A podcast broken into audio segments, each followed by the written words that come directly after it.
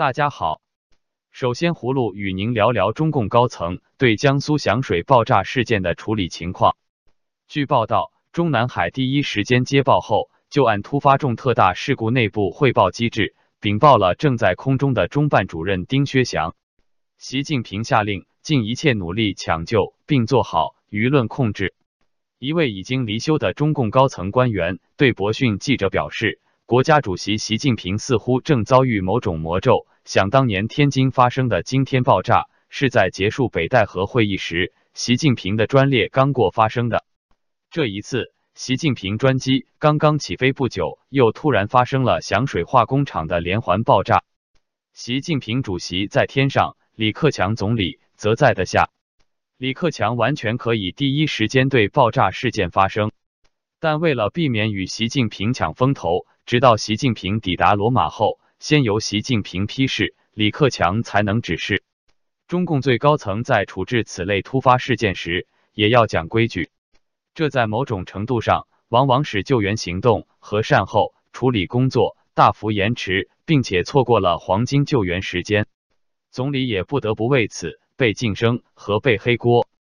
当然，如果死亡人数继续上升，尽管姗姗来迟，也不排除李克强总理代表习近平主席亲临响水现场的可能性。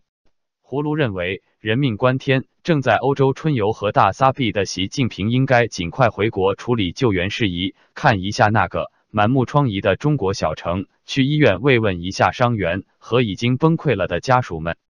接着。葫芦与您聊聊意大利同中国签署“一带一路”备忘录的事。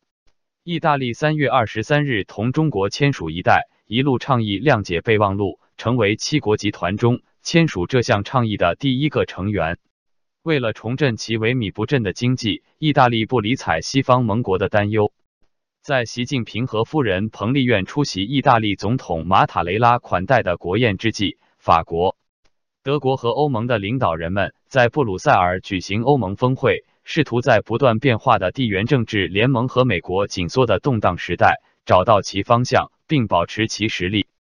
法国总统马克龙星期五对记者说：“中国在利用我们的分歧。面对中国，欧盟终于觉醒了，欧洲人的幼稚时代结束了。”但是，有分析认为，欧洲要暂时阻止中国成功的分化欧洲盟国，说来容易，做来难。意大利作为第一个参与“一带一路”倡议的七国集团成员，显示出崛起的中国在重新改写世界经济和政治秩序。欧洲委员会上星期公布的欧中战略前景称，在关键的工业领域，中国是个经济竞争者，但是在政治领域，中国是全面对手。此外，中国和意大利的企业三月二十三日还签署了多项协议，包括能源。钢铁和天然气管道等行业。据意大利政府消息来源说，两国的经贸合作协议总金额可能高达两百亿欧元。葫芦认为，中国还是一个发展中国家，而意大利是一个发达国家，其国家富裕程度远远高于中国，真无法理解中国这种大撒币行为的动机。最后，葫芦与您说说美国副总统彭斯会晤香港民主派的事。三名香港民主派人士首都应美国国家安全委员会邀请，星期五到美国首都华盛顿白宫与委员会成员会晤，呼吁美国政府高度关注近期香港一国两制持续受到损害的情况。会晤期间，美国副总统彭斯一度短暂加入，表达了关注香港的人权状况。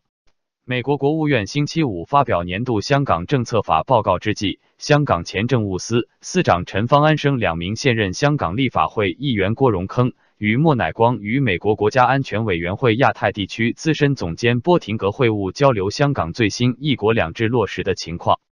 陈方安生说，他。彭斯很关注香港的人权自由，包括宗教自由。他也很了解与欣赏香港与美国的特殊关系。大家很清楚知道，这种关系有赖于一国两制实在的落实。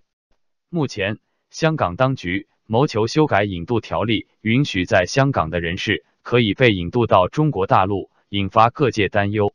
代表法律界的公民党立法会议员郭荣铿说。尤其是这次提出的逃犯条例，我相信他们美国政府感受到自己美国公司与美国人的安全利益等是会直接受到威胁的。代表资讯科技界的立法会议员莫乃光表示，在会晤中已经重申香港发展科技美国参与的角色非常重要，期望美国继续给予支持。胡卢认为，美国应该更多关注中国的人权状况，支持香港的民主运动。在这方面，特朗普总统做的太少了。好了，今天就聊到这，明天见。